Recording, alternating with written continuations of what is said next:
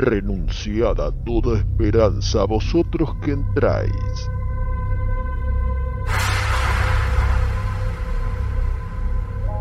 Estáis por cruzar el estigia que separa la realidad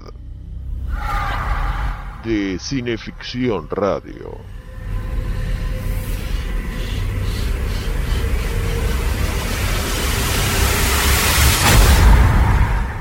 Programa radial de cineficción, revista para aficionados en serio al cine fantástico.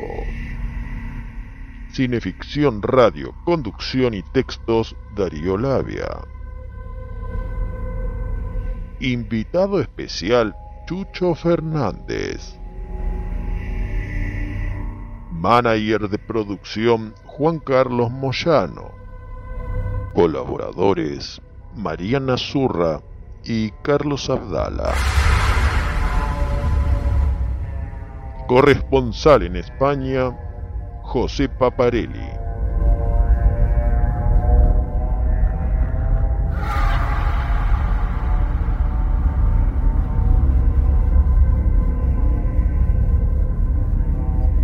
Desfalleciendo casi por aquella visión, sin saber ya si me hallaba en un sitio tranquilo o en el valle del juicio final, fui presa del terror y apenas pude contener el llanto.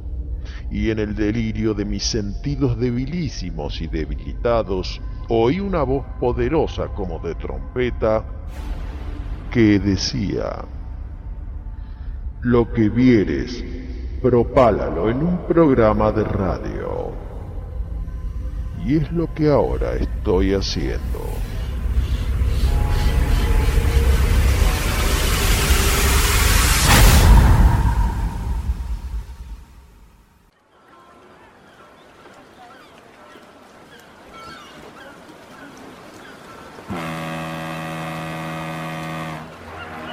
El 20 de marzo de 1918, un barco proveniente de Francia llegaba al puerto de Nueva York.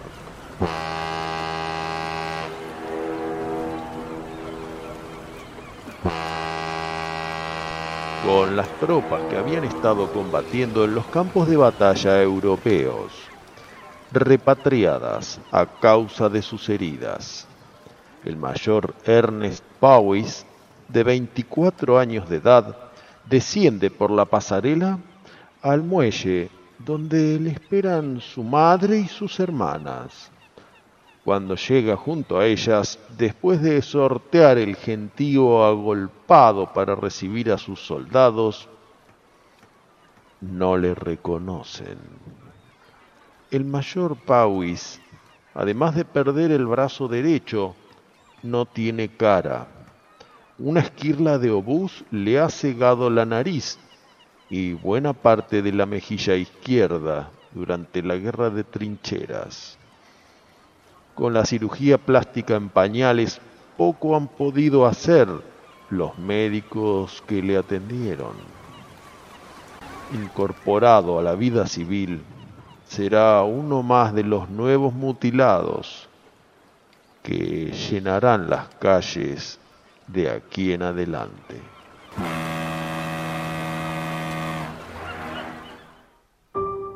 Este dramático encuentro no lo inventé yo, sino que lo leí en el libro de Pedro Porcel, Cine de Terror 1930-1939, Un Mundo en Sombras, publicado por Desfiladero Ediciones.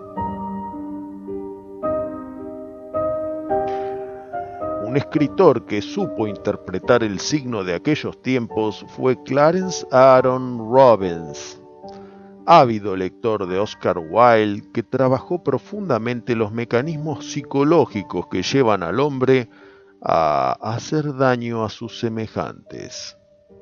Algo de ello habrá hecho clic en el público, dado que una de sus novelas, The Unholy Three, se adaptó dos veces a la pantalla, en 1925 y en 1930, ambas protagonizadas por Lon Chaney y el enano Harry Eels. Estas películas son ejemplo de cine enfermo, un concepto al que hoy dedicaremos la velada. Así que, para ir calentando motores, me complace presentarles a nuestro amigo Chucho Fernández, que nos interpretará un pasaje de The Unholy Three de Clarence Robbins.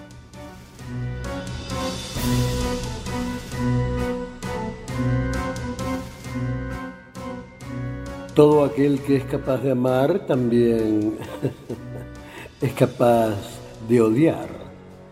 Todo aquel que puede llegar a ser un bien también puede llegar a ser un mal. Un asesino a menudo es un héroe pervertido.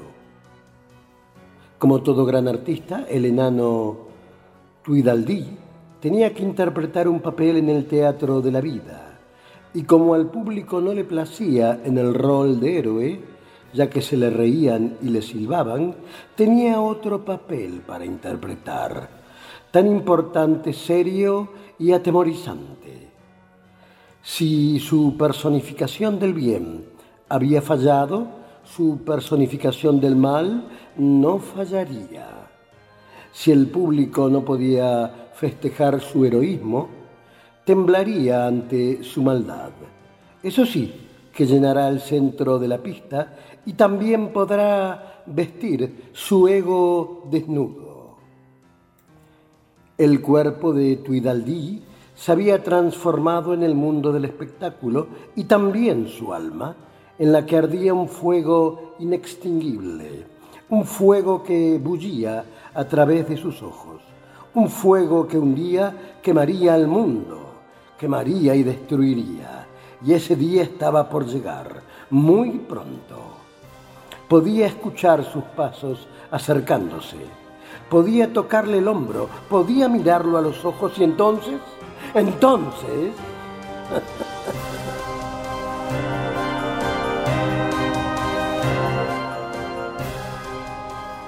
Entonces, decía Patricio Flores, a veces nos familiarizamos tanto con ciertas cuestiones medulares que no las llegamos a detectar.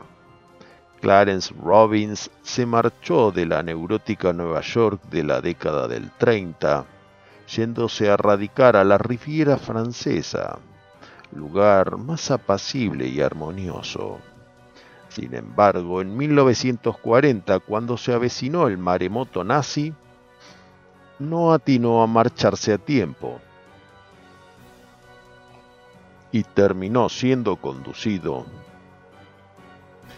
a un campo de concentración.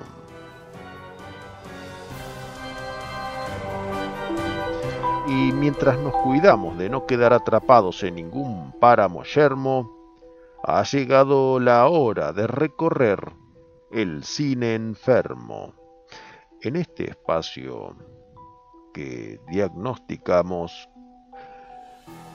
Cineficción Radio.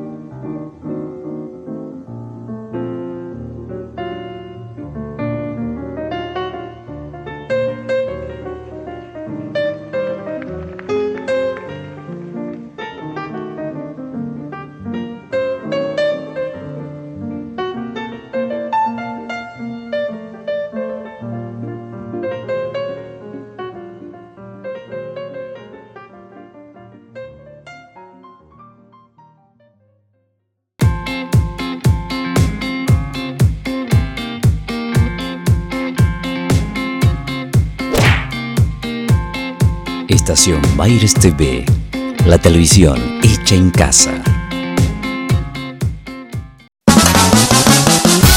Desde la ciudad autónoma de Buenos Aires, en transmisión, Estación Baires, televisión online para todo el mundo. Camauer Rental, estudio y fotografía, proveedor de técnica y elementos de última generación para el sector audiovisual. Avenida Niceto Vega 5617, Palermo, Hollywood. Camauer Rental. Contáctenos en info.camauer.com.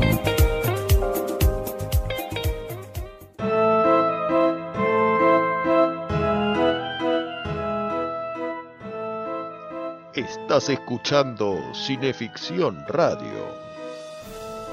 Acto segundo, por Estación Baires y el Cinefanía YouTube Channel para sus 2.215 suscriptores, sanos, convalecientes y enfermos. Es el bloque parroquial, así que saludamos a los amigos de la casa, a los propaladores, a los divulgadores de esta palabra. Sebastián De Caro, Fede Bimeyer, Alexis Puig, Marcelo Pocavida, Hernán Moyano. Agradecemos a los que escuchan domingo a domingo en vivo Sebastián Mendieta, Walter Pérez Blanco, que acaba de cumplir sus primeros 31 años de vida. Feliz cumpleaños, querido. Lo festejaremos en la próxima Sepulcrales de mayo. Al querido Elmo Rocco, ilustrador de nivel internacional con quien ya estamos trabajando para la próxima cineficción, la número 13 a José Iacona por su inquebrantable apoyo a través de Estudio Iacona, a Gustavo Cucci y familia, a los queridos Rubén Alzola y Fernando Bolaño, a Máximo Barra, Tony Bosikovich y a todos los que escuchan o escucharán este o alguno de los 60 programas anteriores. Enhorabuena a nuestro camarada Chucho Fernández por esta nueva coproducción internacional, de la que mucho no puedo adelantar, pero lo que sí sabemos es que la industria audiovisual argentina está atravesando un momento difícil, tal y como las de los demás países, claro, y de ahí el mérito de ser requerido, querido y viejo amigo, por muchos éxitos más. Hoy tenemos que agradecer especialmente a Manolín Valencia, alma mater del fanzín 2000 Maníacos y amigo entrañable del abuelito, así como a la señora Ana Coronado, que contribuyeron a que el abuelito pudiera estar hoy presente con nosotros.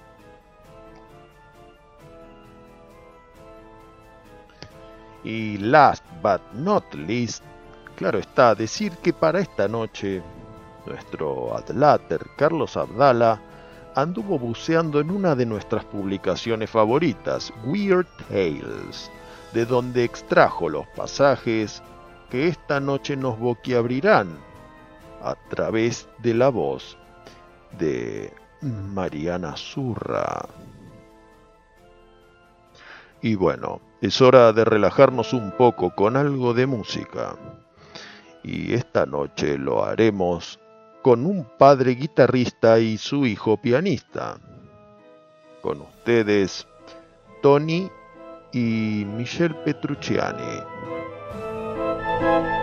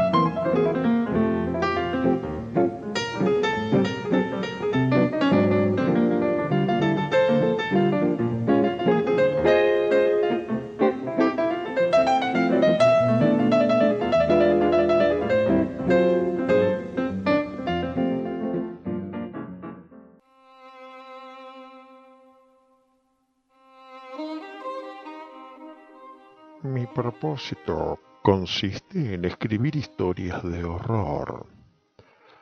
¿Has sido testigo alguna vez de un accidente en la calle? Cientos de personas se congregan en un instante. Lo hacen empujados por esa atracción hacia lo morboso que posee todo ser humano. Ese irresistible deseo de solazar nuestros ojos en los detalles horribles. En mis historias ese deseo quedará satisfecho. Los hombres y las mujeres podrán experimentar al calor de sus hogares ese delicioso desasosiego que produce la tragedia. Porque, ¿quién no caminaría varias millas para ver los detalles de un asesinato?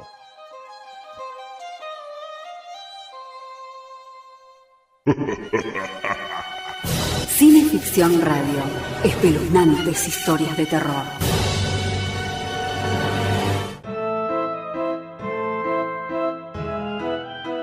Esto es Cineficción Radio, acto tercero, por Estación Baires y el canal de Cinefanía en YouTube.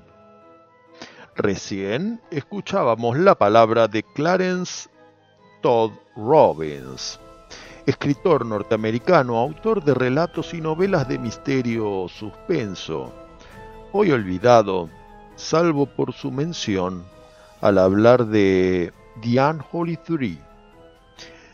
En 1925, el destino de Robbins se uniría al de tres grandes popes de la otredad, el realizador Todd Browning, su actor fetiche, Lon Chaney, y Harry Earls, publicitado como el enano más bello del mundo. Juntos ruedan una adaptación de The Unholy Three, film conocido en Argentina como La Bruja y en España El Trío Fantástico.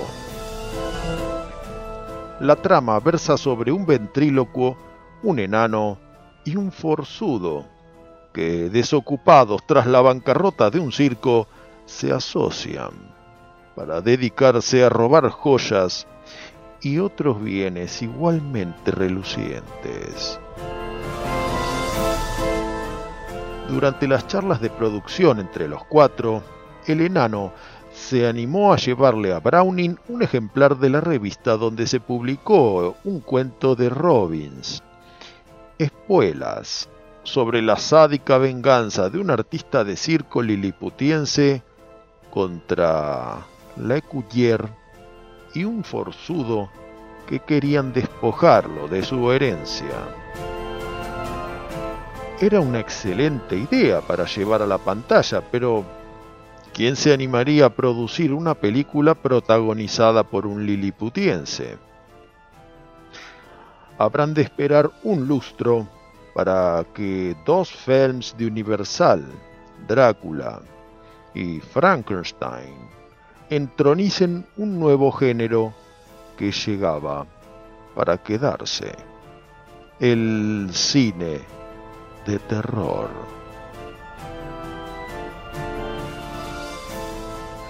Dice Pedro Porcel en Cine de Terror 1930-1939, Un Mundo en Sombras. Las películas de miedo estrenadas a partir de 1931 van a discurrir sin excepción en el lugar prohibido, haciendo añicos, tabúes y convenciones al explorar y desvelar todas las facetas del lado oscuro, versión invertida de cuanto anima lo que la masa considera correcto y ejemplar.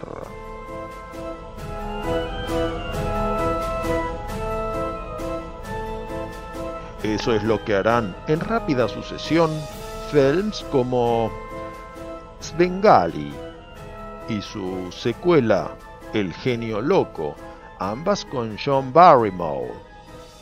La sirena trágica, film del ciclo de viejas casas obscuras. La Legión de Hombres sin Alma, con el inmortal Bela Lugosi. Los Crímenes de la calle Morgue, también con Lugosi y un gorila. El Caserón de las Sombras, con Boris Karloff. El hombre y la bestia, memorable interpretación de Frederick March. Doctor X y Museo de Cera, ambas con Lionel Atwell, nuevo pope de la villanía.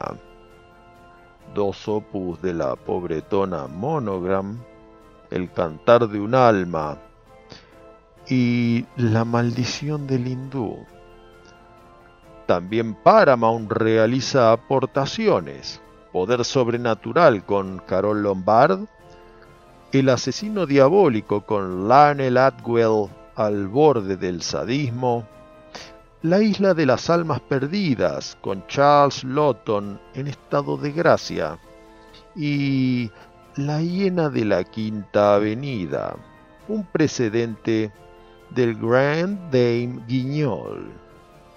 Envalentonada, Universal redobla la apuesta y lanza El secreto del cuarto azul, de nuevo Lionel Atwell, El gato negro y El cuervo, sobre obras de Edgar Allan Poe que estaban en dominio público, y El misterio de Edwin Drood, famosa novela inconclusa de Dickens. De pronto, en otros países también se ruedan películas truculentas. El vampiro, vehículo para Boris Karloff en las Islas Británicas. Un gran guiñol con Todd Slaughter titulado La Granja Macabra. Vampiro, adaptación de Carmilia de Le Fanu por parte de Carl Theodor Dreyer y hasta en México se hacen películas de miedo. Dos monjes, El fantasma del convento, Los muertos hablan. Ante semejante oleada, el estudio líder de Hollywood retomará aquella idea del liliputiense y dará carta blanca a Todd Browning para que ruede el film más revulsivo que pueda usted imaginarse.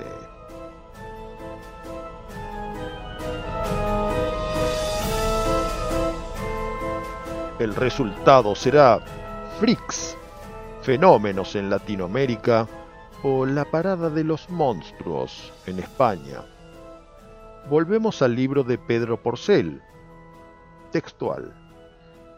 Pese a que el público culto los considera de un gusto atroz, la masa disfruta con ellos, contemplándolos con mirada de entomólogo.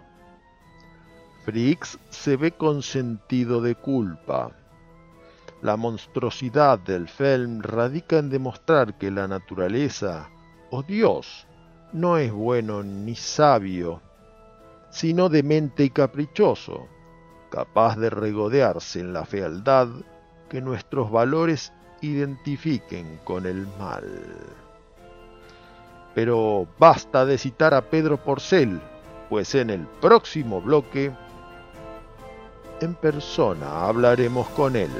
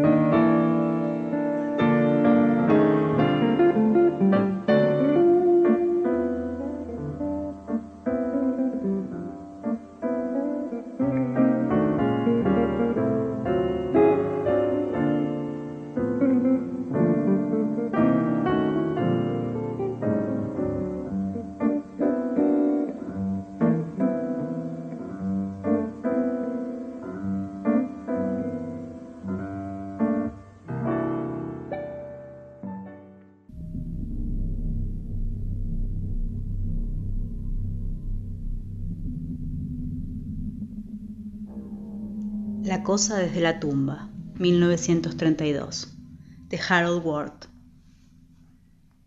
Habíamos terminado de cenar y estábamos disfrutando de una botella de excelente oporto añejo del juez Thompson, frente a la chimenea de piedra de la enorme biblioteca.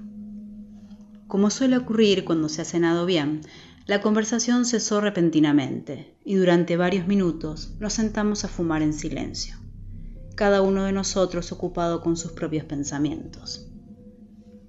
Un profundo suspiro del juez me sacó de mi ensueño y miré hacia arriba con un sobresalto. Su rostro bondadoso había adquirido un aspecto demacrado. Me miró y dijo, Yo siempre he sido uno de los hombres más amables, pero mucho que lo quiera, me persigue constantemente el deseo de matar, desgarrar, sentir una forma humana debilitándose bajo mis dedos. Miro a cada hombre que se presenta ante mí para ser juzgado y pienso en él como una víctima potencial. Envidio al verdugo que por un mísero centenar de dólares presiona al interruptor que envía a un pobre desgraciado a la eternidad. Con mucho gusto pagaría por el privilegio de hacer el trabajo. Qué satisfacción ver la lucha agonizante de un hombre atado a la gran silla negra y saber, saber que fue mi mano la que hizo temblar, retorcerse y retorcerse mientras la electricidad atravesaba su cuerpo. Se levantó y dio una vuelta corta por la habitación. Su rostro se contrajo con una vena de ferocidad maligna. Doctor, tiene que sacarme estos pensamientos infernales de mi mente. Es horrible, horrible. ¿Lo hará? ¿Puede hacerlo? Estoy empezando a preguntarme si realmente soy yo mismo. Tengo la sensación de que estoy poseído, poseído por un demonio. Tengo miedo de quedarme a solas con alguien. En este momento mi mayordomo está parado fuera de la puerta. ¿Por qué? Porque yo, bueno, tenía miedo de estar solo aquí con usted. He dado instrucciones de que siempre debe haber dos de mis sirvientes de turno cerca. Creen que estoy asustado por las muchas amenazas que se han hecho contra mí. Dios, si supieran. Tomó su puro apagado y lo volvió a encender. Entonces, las luces se apagaron. Fue entonces cuando supe el significado del miedo. Algo se apoderó de mí que puso todos mis nervios en un estado de hormigueo. Estaba envuelto en terror. Por un instante pareció como si mi corazón dejara de latir mientras estaba sentado en la oscuridad. Escuché una risa ronca, fría, demoníaca, cruel. Dos ojos amarillentos brillaron en las sombras. Juez, grité. Juez. Mi única respuesta fue una risa gutural. Los ojos se acercaban a mí. Parecía como si pudieran ver una forma agazapada, lista para saltar. Traté de moverme, pero todas mis facultades estaban paralizadas. Entonces cayó sobre mí un horror verdoso, grisáceo, con mandíbulas babiantes y ojos inyectados en sangre. Sus repugnantes garras me tomaron por el cuello y... Luego se encendieron las luces. Wilkins, el mayordomo, estaba en la puerta. Caer mi furia con gran venganza y terrible ira Cineficción. sobre los que intenten envenenar y destruir a mis hermanos. Domingos, entre las 20 y las 22. Soy el Señor cuando deje caer mi venganza sobre vosotros.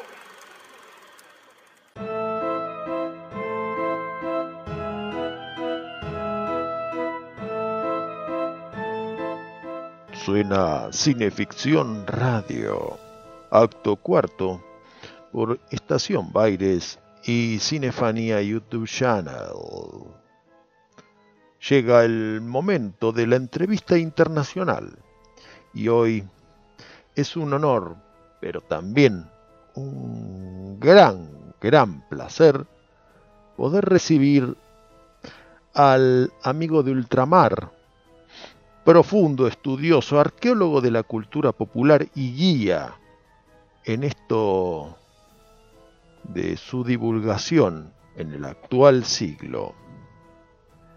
Le damos las buenas noches al gran abuelito que todo lo vio o lo leyó, pero que por sobre todo tiene la supina generosidad de compartirlo día a día.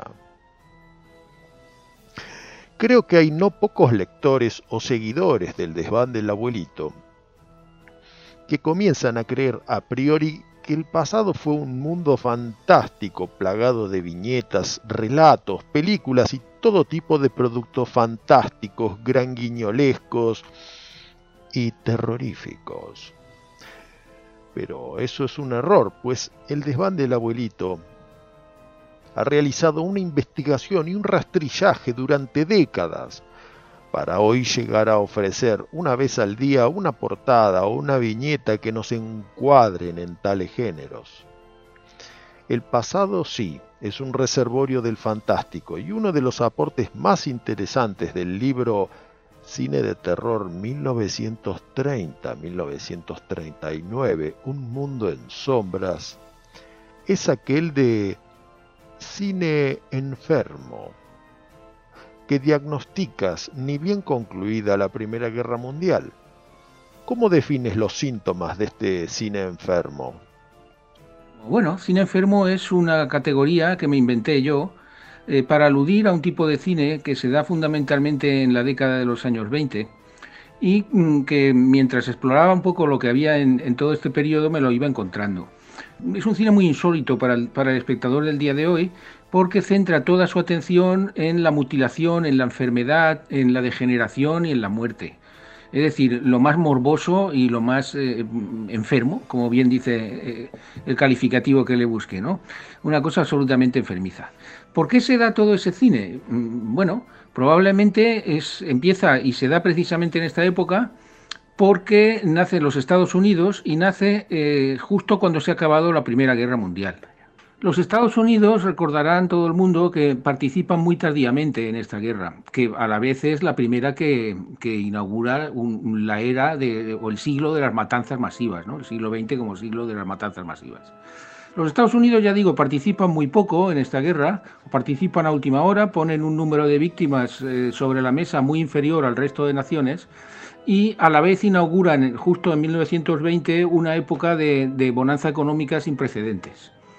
En Europa ocurre un poco todo lo contrario. En Europa eh, los soldados regresan del frente, miles y miles de soldados heridos, mutilados, los hay que no tienen cara, los hay que no tienen piernas, los hay que no tienen brazos, en fin, con toda clase de, secuelas provocadas por la guerra. Los hay ciegos por los gases, tóxicos, etcétera, ¿no?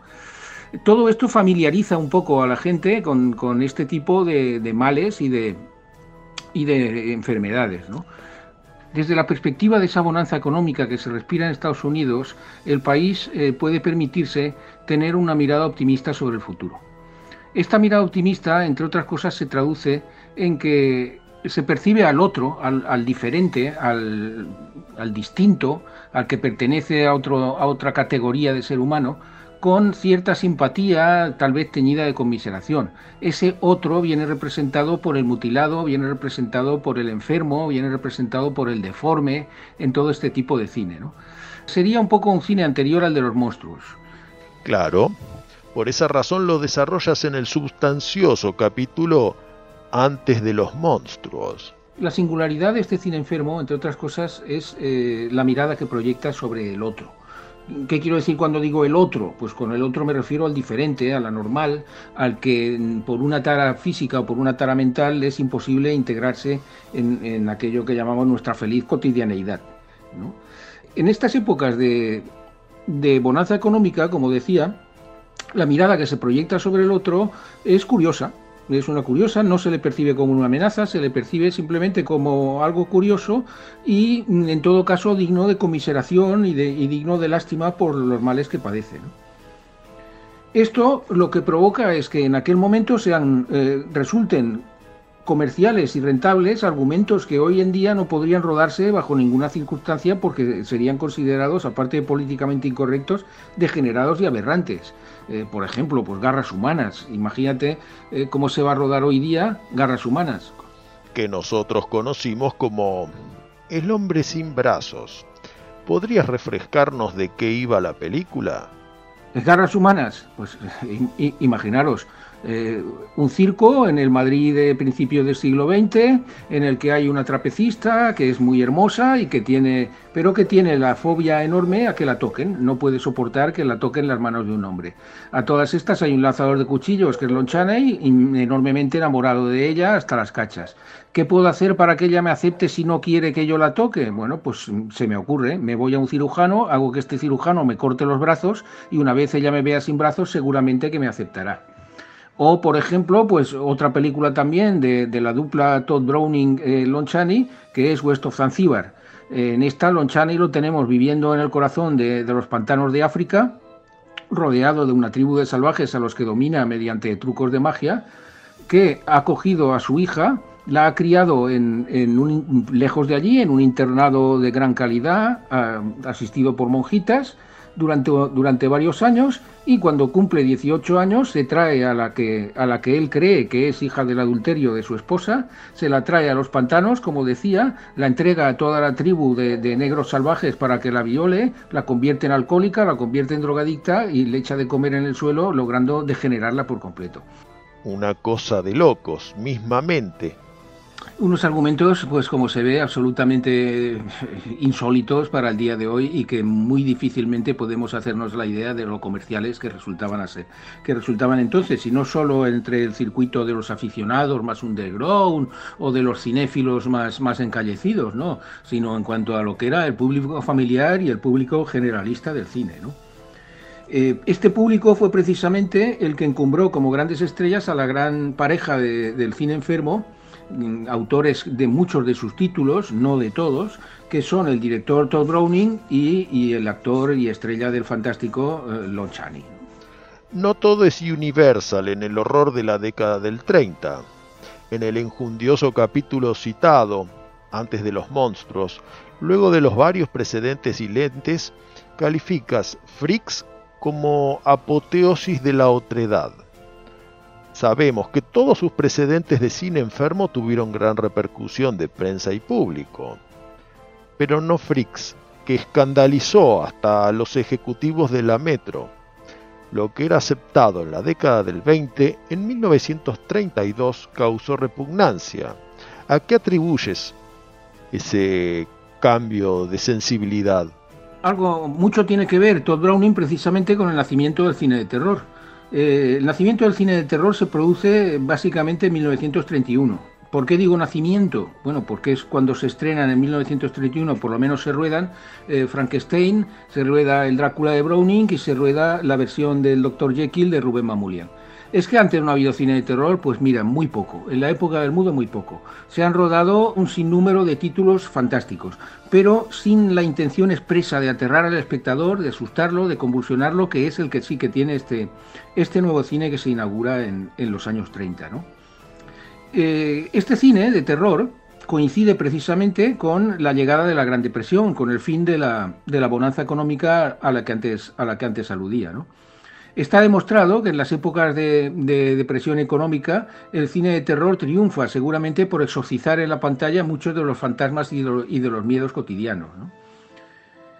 En esta, este cine, ya, digo, resulta un gran éxito comercial, tanto Drácula como Frankenstein como Jekyll, pues eh, son máquinas de, hacer dinero y rápidamente todos los estudios se apuntan a, esta nueva beta eh, con aras de conseguir gran beneficio comercial. Es por eso que en, 1932 el estudio MGM encarga a su director estrella, que es Todd Browning, la realización de una película de terror.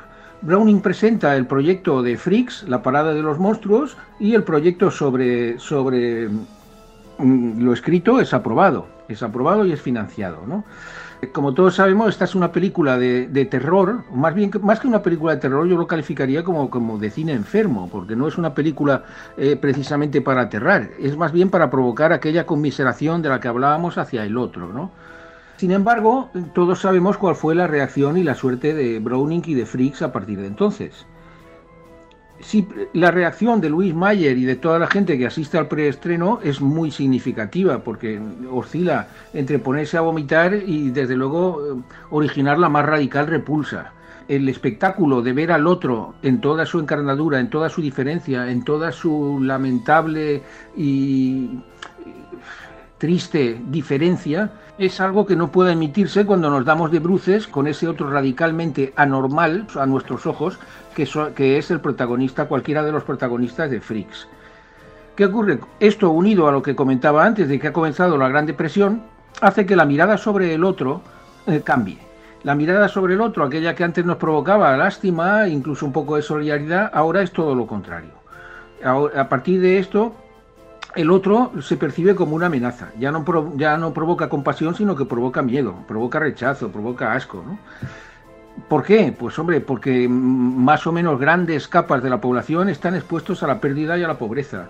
Eh, y en esa pérdida y en esa pobreza se ve que en un momento u otro todos podemos llegar a ser ese otro, ese freaks, ese inadaptado, ese indeseable, ¿no? Y esto nos provoca mucho miedo. No podemos mirarlo ya desde el confort que nos daba la seguridad, la seguridad económica y la seguridad vital que antaño teníamos. ¿Significará esto el punto final del cine enfermo? Y el fin del cine enfermo lo podemos fechar muy fácilmente gracias a Freaks, porque Freaks en este sentido es la cumbre absoluta del cine enfermo, porque es, la película que lleva los presupuestos de este tipo de, filmes mm, hasta la cumbre, hasta las cumbres más altas, y a la vez es la película que sobrepasa cualquier todos los umbrales de tolerancia que se ha tenido hasta entonces y por tanto la que provoca el ya digo, el rechazo más absoluto y el fin de todo ese tipo de, cosas que durante los años 20 fascinaban y durante los años 30 van a provocar una, una enorme repulsa.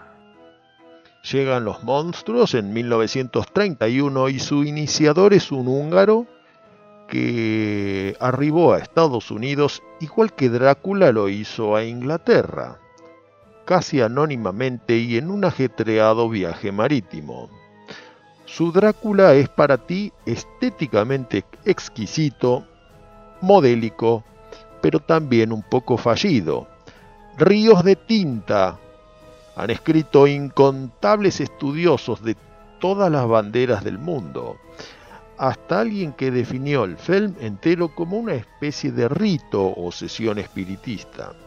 Pero ahora nos interesa saber la opinión del abuelito acerca del Drácula de 1931.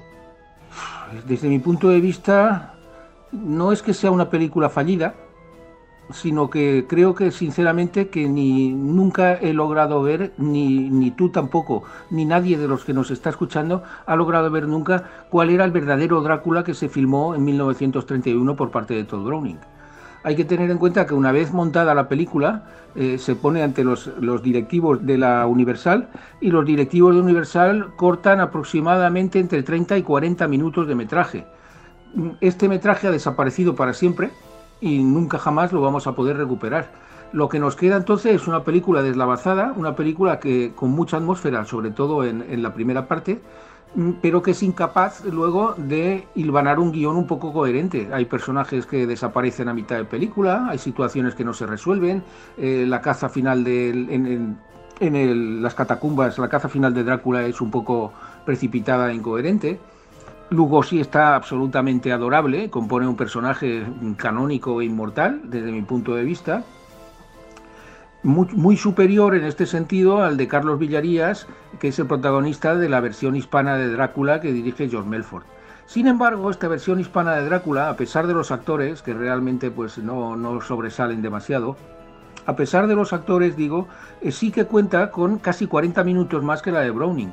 Esto nos permitiría hacernos una ligera idea de cómo hubiera sido la película de Browning si no lo hubieran mutilado. Por eso ya te digo, cuando a mí cuando me preguntan sobre Drácula, pues casi casi me dan ganas de decir, mira, el Drácula de Browning yo no lo he visto, pero es que usted que me pregunta tampoco lo ha visto. Nadie lo ha visto desde, aquel preestreno que se hizo para Universal, para los ejecutivos de Universal en el mismo 1931. En pocos años, Universal estamenta un panteón de monstruos. Frankenstein, la momia, el hombre invisible, el lobo humano todas ambientadas en Europa, lejos de la Norteamérica que alimenta sus arcas, todas dotadas de esa lírica obscura que brotaba del expresionismo alemán, ¿Qué evolución realiza esta pluralidad de monstruos en los gustos populares? ¿Y cómo se enriquece el bestiario? Después de Drácula, después de Frankenstein, después de Jekyll, eh, ya digo, eh, todas las productoras se apuntan a, la moda del terror y cada cual, con mayor o menor fortuna, intenta sacar sus monstruos particulares, susceptibles de sagas y de continuaciones. ¿Qué ocurre con esto? Bueno, pues que el terror se convierte en género el terror se convierte en género en el sentido de que pasa a tener unas situaciones, unos lugares comunes, unos modos narrativos que se van a repetir de una película a otra. Igual que sabemos que en un western pues tienen que aparecer la diligencia, revólveres, eh, vaqueros, indios y algún conflicto con un rancho, pues a partir de ahí sabemos que si se hace una película de terror tienen que aparecer ambientes góticos, tienen que aparecer telarañas, tiene que aparecer mucho la noche, algún cementerio y mm, preferentemente mm, también un doctor loco o un monstruo o una criatura susceptible de espantar. Con la transformación del terror en género se pierde mucho del aliento artístico que había presidido la realización de las películas durante 1931, ese Frankenstein, ese, Drácula, las creaciones de Todd Browning, las creaciones de Jane Well, y se pierde, pues, pero a cambio ganamos una cantidad enorme de títulos, una codificación del lenguaje, que no es una cosa que sea buena ni mala, sino que simplemente es inevitable una vez nace y crece y se desarrolla un género, y una multiplicación mm, de títulos y una consolidación del género de cara al futuro. En ese sentido, la pluralidad del monstruo la veo positiva. Eh, creo que enriquece bastante todo lo que es el, el universo del cine de terror. De esta nueva camada, ¿qué monstruo es tu favorito? Sea de universal o no universal. De los nuevos monstruos, pues tal vez mi preferido sea el licántropo, más que en la encarnación del lobo humano de los años 30, en la encarnación del, año 40 con, Lon Chaney haciendo de Talbot, que creo que es realmente la película fundacional. Eh, pero ya digo, eh, que si hubo monstruos en otras productoras que no fueran la Universal, porque todos decimos siempre, cine de terror la Universal, los monstruos de la Universal. Sí, sí que hubo otros monstruos, empezando sin ir más lejos por el Dr. Jekyll, lo podíamos continuar con, con King Kong, que pertenecía a la RKO también. De todas maneras, me dice si, si prefiero algún monstruo que no sea de la Universal, cuál es mi preferido. Pues no sabría decir. Y como no sabría decir, mm, me voy a centrar más en el, monstruo más olvidado de la Universal, que es un monstruo que no, lo recuerda a nadie, pese a que tiene tres películas y además es el único monstruo de todo el panteón clásico que es mujer y que no es hombre. Se trata de la mujer gorila, eh, son tres películas protagonizadas, dos de ellas por Acuaneta, el, volcán venezolano, como la llamaban en su momento, donde Paula Dupri es un gorila a la que un sabio loco, John Carradine, logra a base de, injertos, a base de tajos y a base de sueros y tocamiento de glándulas, convertir en un ser humano, en un ser humano espléndido y de muy buen ver. Pero un ser humano que cuando sufre un poco de estrés vuelve a, posesionarse de él su naturaleza gorilesca y se pone pues a, matar y a degollar a troche y moche. Este personaje tan desquiciado, pues yo le tengo un, un aprecio muy particular, ¿qué quieres que te diga? Así como lo pintas, es difícil no tenerle particular afecto pues la naturaleza gorila es una fibra que fusiona a nivel básico a todos nosotros.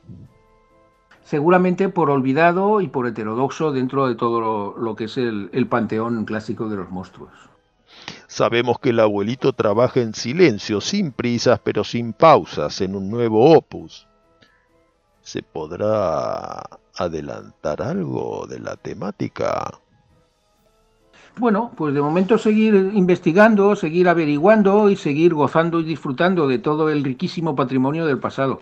Con respecto a escribir, pues estoy inmerso en una nueva, en un nuevo libro, un poco en, la onda del superhombres ibéricos que ya realicé, y si en aquel lo que hacía era averiguar la evolución del concepto del superhéroe en la cultura popular española, en lo que son los, los o los cómics y, los cómics, las novelas populares y, la, y las películas, ahora haría lo propio, estoy haciendo lo propio con el género de terror en los, en los tebeos españoles.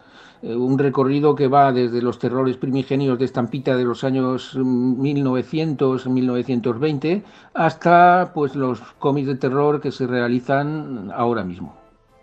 Muchas gracias por tu tiempo y entusiasmo, por alumbrarnos en esta noche de Cine Enfermo. Querido Darío, un abrazo muy fuerte, amigo. Hasta pronto.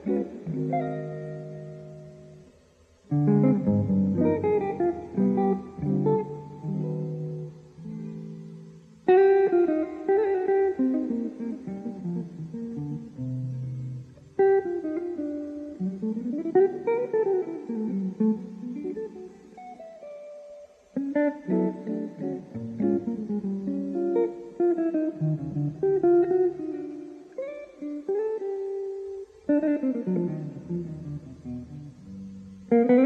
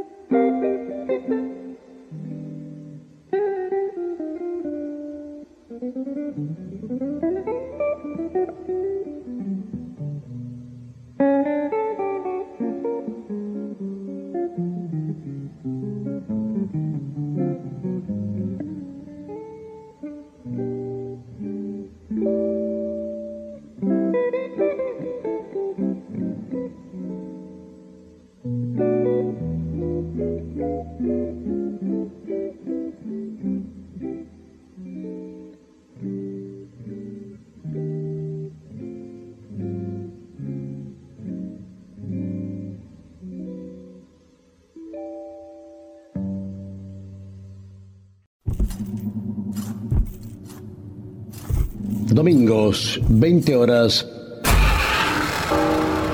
Cineficción Radio.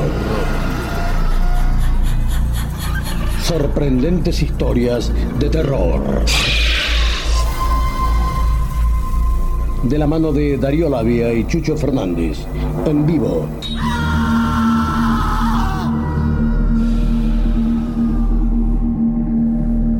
Para todo el planeta. Buenos Aires, Argentina.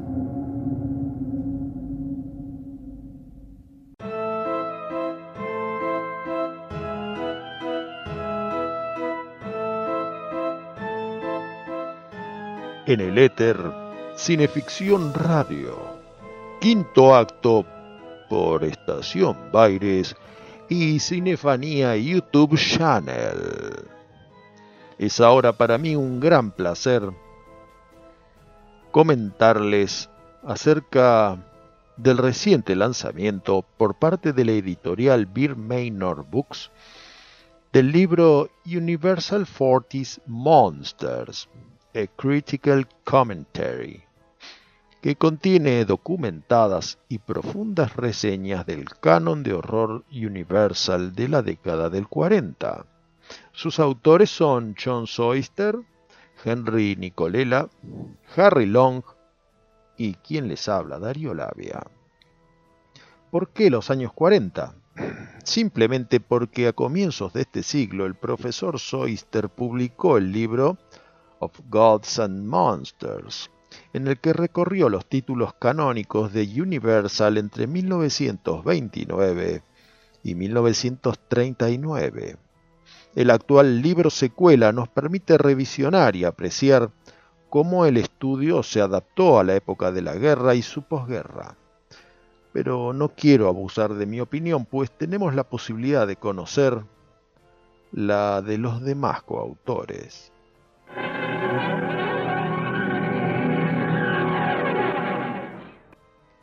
Nos dice nuestro amigo y mentor John Soyster. Los años 30 marcaron la introducción del cine de horror en el Nuevo Mundo. Había habido precedentes, ya que Cheney y Conrad Veidt habían trabajado para Universal, pero Quasimodo, Gwynplaine y Eric fueron todas incursiones ocasionales en nuestro amado género. El cine de horror cobró bríos en los años 30 debido a dos motivos. Primero, evadían a la gente de la Gran Depresión y segundo, eran muy divertidos. Cuando las dificultades volvieron a arreciar en Europa, los gustos de la gente habían cambiado. Las historias de seres grotescos y criaturas sobrenaturales dejaron paso a relatos más edificantes y tranquilizadores. Sería en 1939 cuando los norteamericanos se dieron cuenta de que el cine de horror aún podía ser antídoto para los monstruos de la vida real que amenazaban a las democracias de Occidente. En la década del 40 los monstruos de Universal ya no eran tan atemorizantes como antes, pues la gente ya se había familiarizado con ellos con sus historias y sus reapariciones película tras película, al punto de que en lo que respecta a los monstruos, entre más, mejor. Su misión no era simplemente asustar, sino permitir que la gente se desenchufara de la vida real. Henry Nicolela, Harry Long y yo, que somos los veteranos de la banda, vimos por primera vez estas películas por televisión en la década del 50 y se convirtieron en parte de nuestras jóvenes vidas. Tal y como los demás chicos de nuestra generación, la televisión era para nosotros como una lámpara de Aladino, con la diferencia que al frotarla se nos aparecían personajes que no necesitaban concedernos deseos, pues ellos mismos lo eran.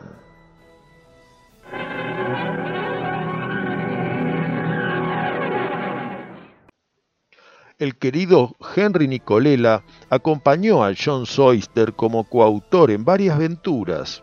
El libro sobre Paul Wegener, publicado por Bill Maynor, y dos libros de McFarlane, Down from the Attic, sobre thrillers raros de la primera mitad del siglo XX, y la fastuosa enciclopedia de largometrajes silentes de horror, ciencia ficción y fantasía. Además, don Henry publicó en solitario el libro sobre el realizador Frank Wiesbach. Nos dice, vi estas películas por primera vez en televisión. La revista Famous Monsters me enseñó acerca de la vida de sus actores a través de los años, mi amor por este universo se mantuvo y aún lo encuentro fascinante. Aún me emociona ver la reacción del monstruo de Karloff al acercarse a la luz y me encanta la atmósfera mágica y gótica del Drácula de Lugosi. Las películas de los 40 no tuvieron la mítica de las de los 30, pero son divertidas, incluyendo los opus menores, como la serie de Inner Sanctum o la de la Mujer Fiera. Y tienen momentos memorables, como la resurrección del barro de la princesa Ananka, el trágico final de Lawrence Talbot en El hombre lobo o el conde Alucard flotando a través del pantano. Su atractivo es nostálgico, sí, pero por más fallos que tengan, estas películas merecen un lugar en la historia del cine.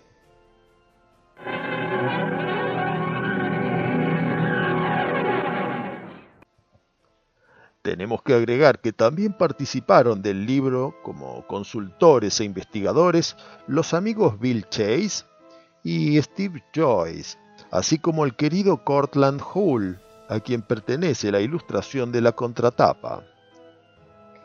Y hablando de ilustraciones, nos guardamos para el final la frutilla del postre. La portada del libro Universal Forest Monsters la realizó una joven artista plástica mexicana, Abril Aguirre Aguirre, que de inmediato se nos presentará ella misma. Hola, soy la arquitecta Diana Abril Aguirre Aguirre. Tuve el honor de participar con la portada del nuevo libro de John Soyster, Darío Labia, Henry Nicolela y Harry Long sobre las películas de los monstruos de Universal de los años 40. Mi interés por los monstruos de Universal, el cine de terror clásico y el cine mudo comenzó por curiosidad. En aquel tiempo a mí me interesaban mucho los cómics, Batman especialmente, y cuando supe que había relación entre Batman y el cine clásico, me dio mucha curiosidad de ver de qué trataba. Así que empecé por las películas de los monstruos de Universal y algunas películas de cine mudo como las de Lon Chaney y Conrad Fight. En el caso de Conrad Fight, tenemos por ejemplo El hombre que ríe, que fue la principal inspiración visual para el Joker de Batman. En este caso, cuando yo me aproximé por ejemplo a esta película, la vi por esa razón, sin imaginar que estaría por descubrir un mundo tan fascinante que para mí superaría cualquier cosa. Así que seguí adentrándome al resto de las películas de los monstruos de Universal y me di cuenta de que tarde o temprano estas películas tenían que formar parte de mi vida.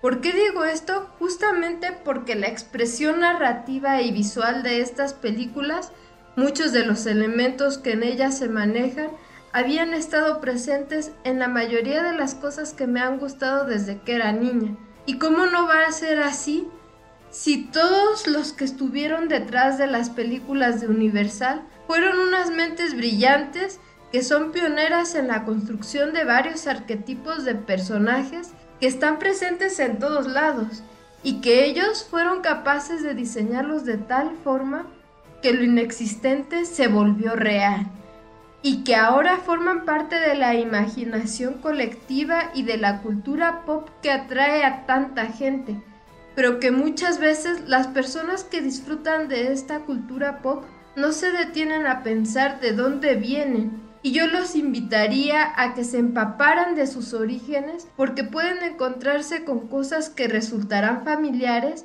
pero que al mismo tiempo tienen un toque y sabor único. Y esto fue lo que me pasó a mí. Me di cuenta de que esto abrió para mí una puerta hacia un universo en el que iba a querer permanecer y que este mundo se convertiría en mi musa artística, ya que a partir de este momento me ha inspirado para mi trabajo como ilustradora y artista visual. Además de que me acercó también a interesarme por las cosas que habían dado origen a estas películas, desde los autores de las novelas originales hasta querer saber más sobre el contexto en el que fueron creadas algunas películas. Por ejemplo, aquellas que están cercanas a algún conflicto bélico como las guerras mundiales, cómo este terror se tradujo de una forma completamente diferente en algunas de estas películas y cómo con estos sucesos adquirieron más fuerza volviéndose películas de culto para nuestros días. De ahí también la importancia de acercarnos a un libro de crítica y opinión cinematográfica como este, porque entonces no solo nos quedamos con lo que vemos, sino que nos nutriremos más en nuestro conocimiento gracias a toda la investigación, análisis y reflexiones que hacen los autores, descubriendo cosas nuevas de las películas y motivándonos a verlas una y otra vez, acrecentando nuestro asombro. Por ejemplo, tenemos la increíble creatividad de quienes diseñaron también a estos personajes.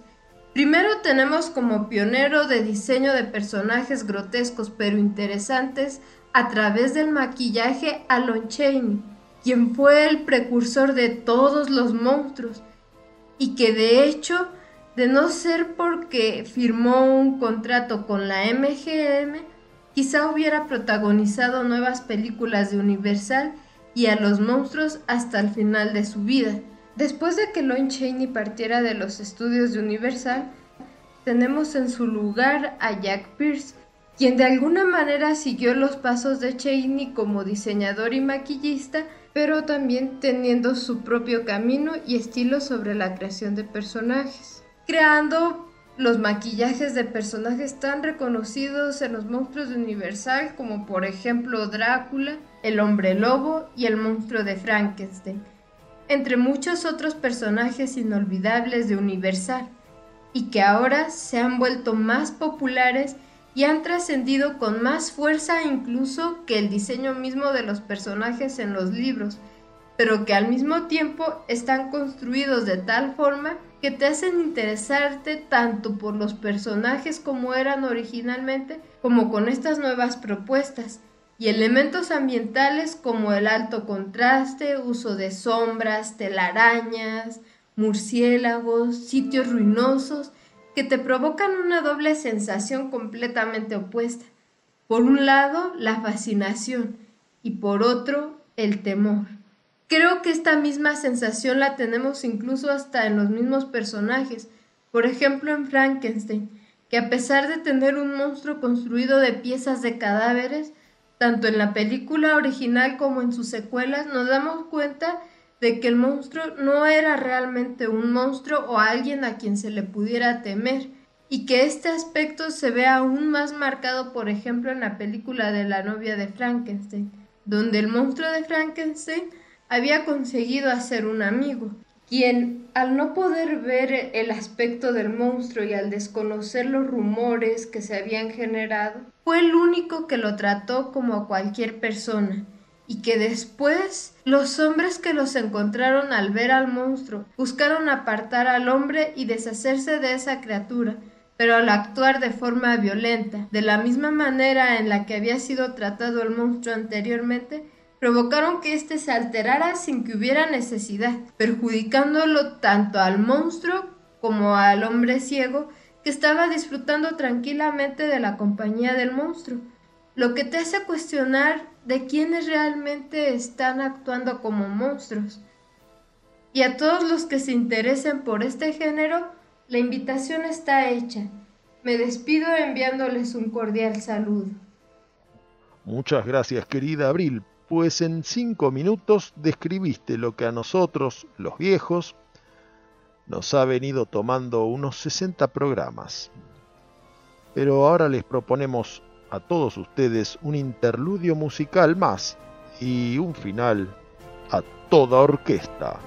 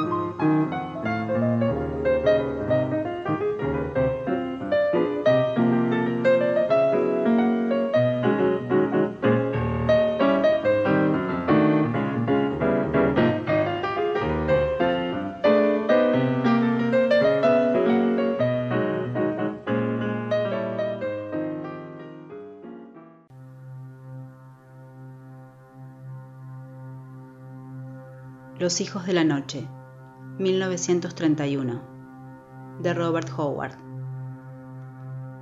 Por fin, un tanto irritado, lo balanceó hacia arriba y golpeó fuertemente un escudo que colgaba en la pared cercana. Me encontraba cerca. Vi el mazo infernal retorcerse en su mano como una serpiente viva y cómo su brazo se desviaba del objetivo. Oí un alarmado grito de aviso y la oscuridad llegó con el impacto del mazo contra mi cabeza. Me deslicé lentamente de vuelta a la conciencia. Primero fueron sensaciones apagadas de ceguera y una falta de conocimiento en cuanto a dónde estaba o quién era. Luego, una vaga conciencia de una vida y ser, y algo duro oprimiendo mis costillas. Luego las neblinas se aclararon y volví completamente en mí. Un aborrecible parloteo llegó a mis oídos y me volvió de pronto a la claridad de conciencia. El ruido se parecía débilmente al lenguaje. Sonaba mucho como el repetido siseo de muchas y grandes serpientes. Miré. Estaba tendido en un bosque grande y sombrío. Vi una carnicería. Cinco hombres yacían ahí, al menos lo que había sido hombres. Cuando percibí las abominables mutilaciones, sentí que me enfermaba el alma, y alrededor de ellos se apiñaban las cosas. En cierto modo eran humanas, aunque no las considere tales. Eran bajas y fornidas, con anchas cabezas demasiado grandes para sus flacos cuerpos. Su cabellera era enmarañada y lacia, sus rostros anchos y cuadrados, con narices chatas, sus ojos horriblemente sesgados, una delgada apertura por la boca y orejas puntiagudas. Oh, les odié mientras estaba ahí tendido. Mi cerebro ardía con una furia al rojo blanco. Y recordé. Sí, recordé. Había dormido y en la mitad de un sueño, el fuego y las chispas habían explotado en mi cabeza y me había sumergido en una oscuridad más profunda donde no había sueños. Y ahora el castigo. Los que se habían arrastrado por el denso bosque y me habían dejado inconsciente, no se habían detenido para mutilarme creyéndome un muerto se habían apresurado a su espantosa tarea. Quizás ahora me habían olvidado por un tiempo. Me había sentado algo lejos de los otros y cuando me golpearon había caído a medias bajo unos arbustos. Pero pronto se acordarán de mí. Los ojos me escocían las lágrimas y un lento odio se acumulaba en mi pecho y mi cerebro. Una rabia enloquecida me aferró y secó mis lágrimas, dejando en su lugar una frenética llamarada de ira. Si tales reptiles iban a causar mi caída, yo haría que fuera largo tiempo recordada.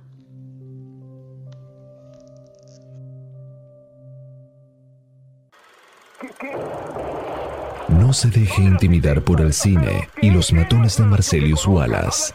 Cineficción, para estar bien informado y esquivar todas las balas.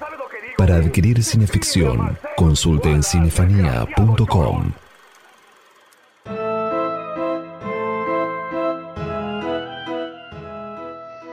Bienvenidos a Cineficción Radio Último Acto por Estación Baires y Cinefanía YouTube Channel. Es hora de poner todo en clima para el broche de oro de la velada. Tempestad, por favor.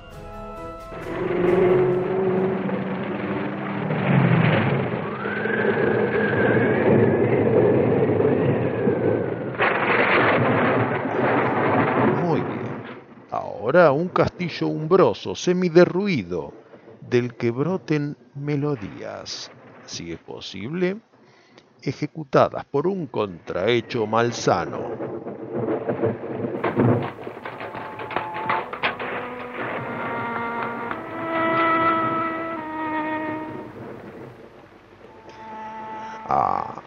Va queriendo la cosa. Pero el castillo está allá lejos, en la colina que está cruzando la quebrada del muerto. Así que precisamos un sideshow. Si es posible, con un gorila dentro. Damas y caballeros, Soy el doctor Milagro. No soy un simple charlatán. Si piensan que van a presenciar a un simple titiritero de feria, pueden ir a que les devuelvan su dinero. No se trata de ninguna fantasía, ni estoy exhibiendo monstruos de la naturaleza. Es una manifestación de la evolución de la vida. La sombra de Eric, el simio, pende sobre cada uno de nosotros. En las tinieblas, antes de que apareciera el hombre,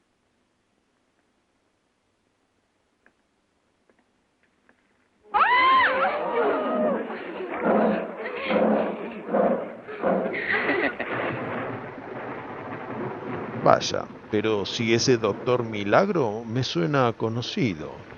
Creo haberlo escuchado en otra película. Para ser un mortal que ha vivido solamente una vez, es usted muy inteligente, Van Helsing. Si hablamos de Van Helsing, hablamos de una autoridad a nivel mundial en todo lo que respecta a los vampiros. Doctor Seward, su paciente Renfield, al cual le analicé la sangre, está obsesionado con la idea de que debe devorar insectos para así sostener su vida. Pero, profesor von Helsing, la ciencia moderna no admite que existan esas criaturas. El vampiro es solo un mito, supersticiones. Entonces trataré de presentarles pruebas de que las supersticiones de ayer se convierten en realidades científicas de hoy. Sabemos que Van Helsing puede llegar a tener una opinión parcial, así que hagamos una interconsulta, por ejemplo, con otro sabio, el profesor Laszlo. Alucard es indudable que es un vampiro, y es probable que descienda del conde Drácula. ¿No será posible que se ha estado dejando llevar por su imaginación, profesor? Generalmente hablando, un vampiro es eh, un espíritu sometido, cuyo cuerpo revive en la noche y estraga todo a su alrededor, satisfaciendo su voraz apetito con la sangre de los vivos. Esto lo lleva a cabo absorbiendo del cuello de sus víctimas. Oh, es algo nauseabundo. Y se supone que son inmortales, ¿verdad? Prácticamente siempre vuelven a sus tumbas antes del amanecer y hasta que anochece se mantienen en estado de, mm, de catalepsia durante el cual pueden ser destruidos de dos diferentes modos. En la noche, en cambio, son invulnerables. Basta de vampiros. Necesitamos algo de ciencia loca. Algunos artilugios de chispa, por ejemplo.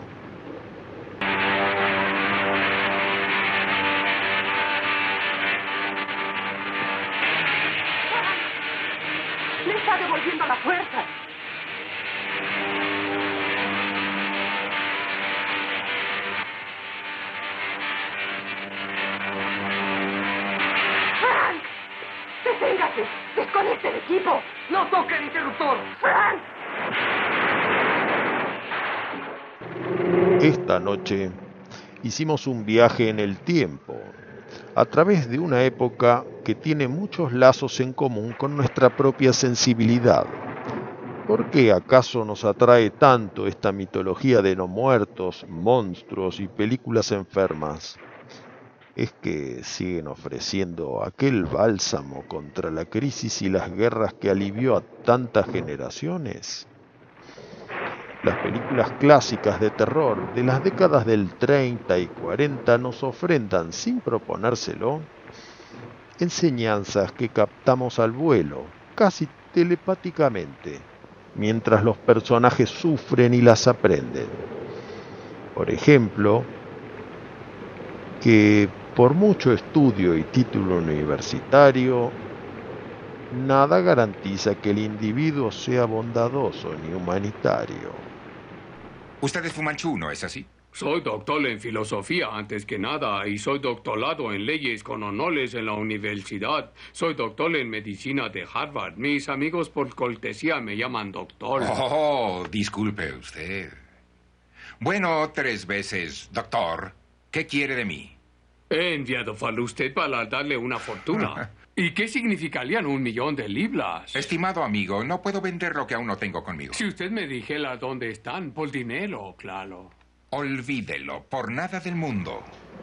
Otra enseñanza es que a veces juzgamos a las personas por lo superficial.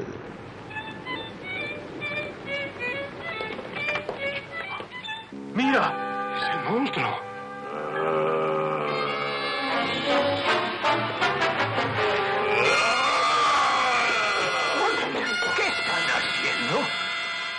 Mi amigo. ¿Amigo? Es un criminal que ha matado a varias personas, pero por favor, que no ve lo que es. Está ciego. No es un ser humano. Frankenstein lo hizo con miembros de cadáveres. También que no hay nada más odioso que la manipulación de las masas. ¿Por qué no los arrestan todos? Encierre a estos asesinos. Mientras yo sea el alcalde de Basaria, la justicia será respetada. Yo diré lo que deba hacerse en esta villa. ¿Acaso no tratamos ya de deshacernos del monstruo por la fuerza?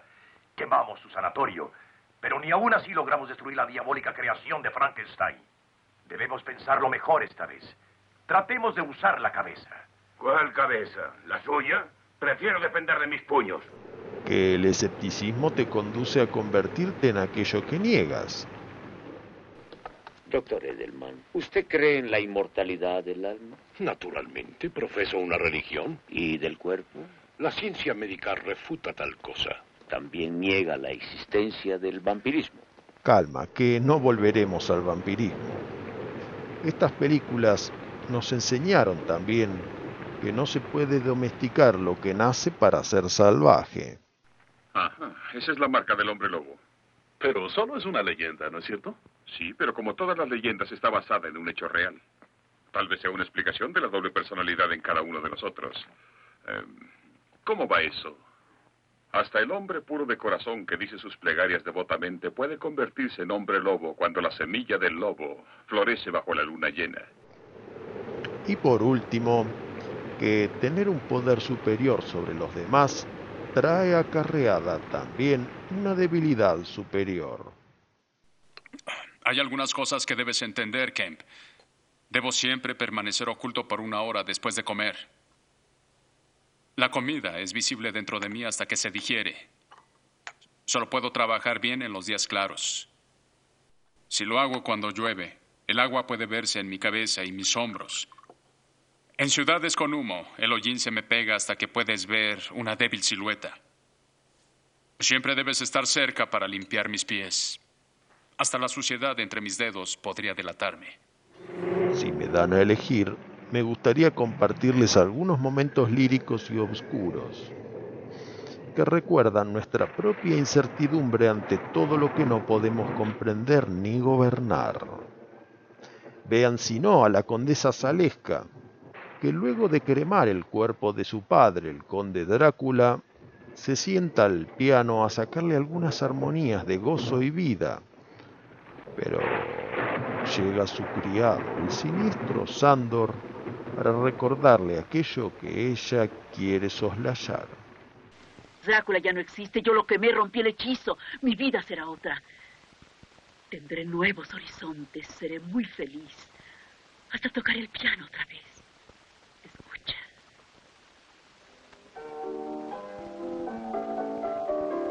Canción de cuna. Mi madre me la cantaba hace mucho, mucho tiempo. Yo me dormía cuando ella cantaba en la penumbra. Penumbra. Silencio. No debes perturbarme. El roce de alas entre los árboles. Alas de vampiros. No, de pájaros felices. ¿De qué se asusta? No tengo por qué asustarme. Ahora soy libre. Esa música no habla de libertad. No. Lo sé. La música dice otra cosa. Escuche. Voces satánicas. ¡Ya basta! ¡Te lo prohíbo! ¡Ya basta! Observen este extraño vínculo. A diferencia de Drácula con Renfield, ahora Sandor, es el siervo quien esclaviza a su ama. ¿qué es lo que ves en mis ojos? Muerte. Podríamos estar tres o cuatro horas más citando estas películas enfermas, estas historias de otredad. Pero es hora de concluir y creo que lo mejor será con el enfrentamiento final entre el doctor Janos Rook, interpretado por Boris Karloff, y su señora madre en La amenaza invisible. No.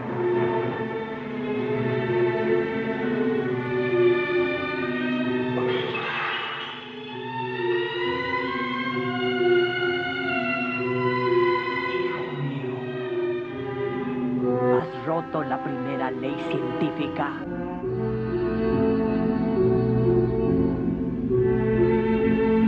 Sí, tienes razón. Es mejor que sea así.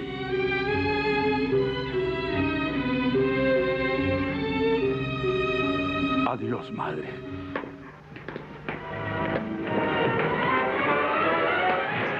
Y mientras Boris se defenestra y volatiliza en partículas elementales, nuestra última emisión de la temporada llega a su final.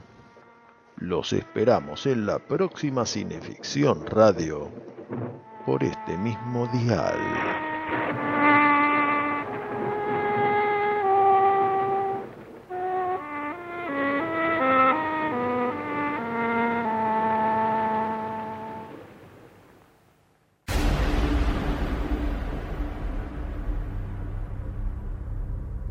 Queridos amigos, esto ha sido Cineficción Radio.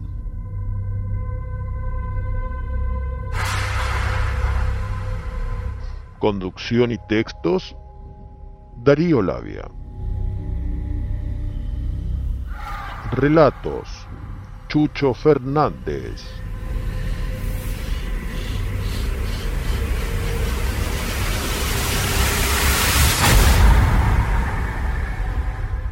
Manager de producción, Juan Carlos Moyano. Colaboración, Mariana Zurra y Carlos Abdala.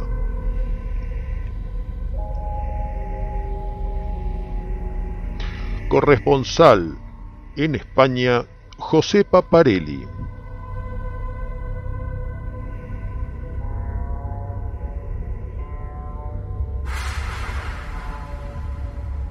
Cineficción Radio es el programa radial de la revista Cineficción. Cineficción Radio todos los domingos, 20 horas, por el éter del canal YouTube de Cinefanía. Y luego se puede escuchar en anchor.fm, Spotify y numerosas plataformas. Cineficción Radio, el programa que refleja sus datos en IMDB. Respalda Estudio Iacona. Para proteger una idea, mejor registrarla con los mejores. Estudio Iacona.